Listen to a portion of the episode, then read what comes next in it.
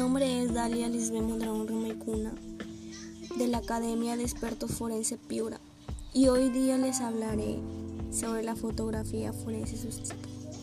La fotografía forense es un tipo de fotografía documental en que aquello se encuentra documentado en la escena de crimen. Esto suena ya a casi o algún tipo de novela policíaca de asesinatos o intriga.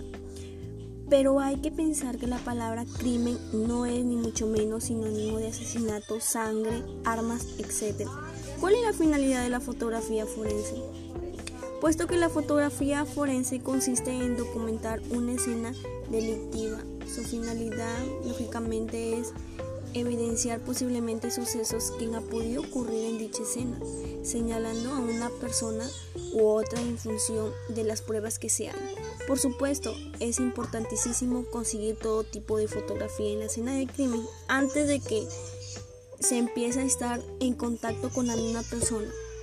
Alterar lo menos posible la imagen y del lugar. Tipos de fotografía forense.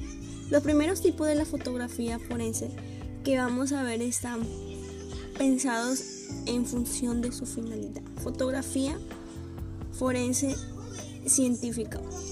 Muchas veces los científicos no pueden estar en el lugar de los hechos o en el que está en el lugar de los hechos no es el único que va a practicar en la resolución del caso.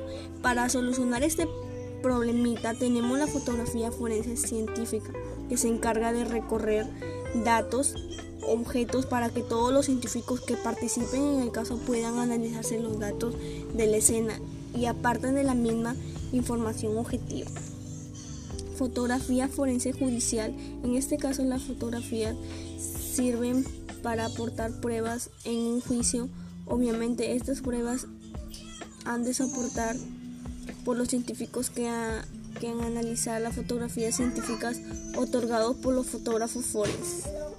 Fotografía preliminar forense en este caso se hace referida a todas aquellas fotografías de la escena de crimen realizadas antes de que se modifiquen la misma.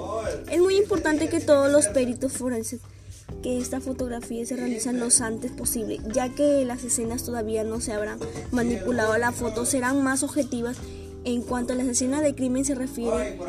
No se olviden de suscribirse a mi canal y nos vemos hasta la próxima. Este es un pequeño resumen de mi tema escogido, espero que les hayan gustado y mi tema era la fotografía forense sus tipos. Espero que todo ese pequeño información les haya tomado tomado de una buena manera y que lo toman un poquito, lo vean de una manera muy práctica. Y bueno, gracias.